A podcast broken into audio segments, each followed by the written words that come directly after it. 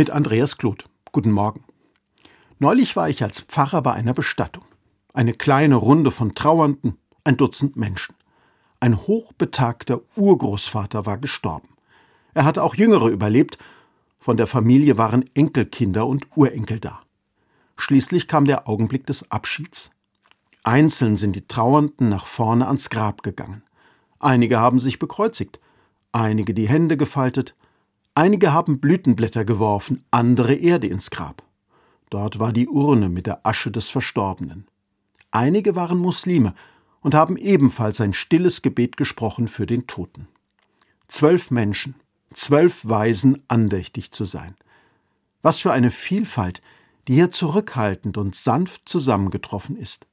Die Erinnerung an einen Menschen, dem sie alle verbunden waren, hat sie zusammengeführt.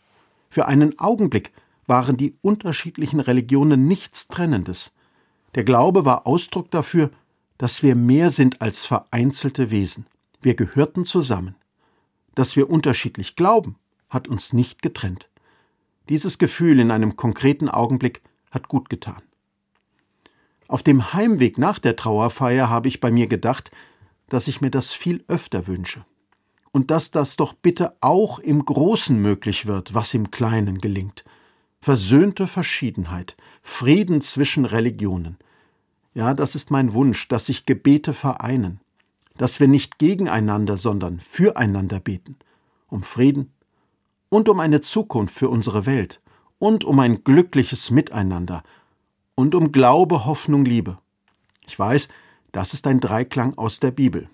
Das ist meine Tradition, das ist, was mich trägt, aber sehr gerne höre ich auch von dem, was anderen wichtig ist und ihnen Halt gibt. Muslime beten zum Beispiel oft mit der ersten Sure des Koran um den richtigen Weg. Ach, es ist so viel, wofür wir gemeinsam beten und bitten können. Wofür beten Sie? Andreas Kloth aus Mainz von der Evangelischen Kirche.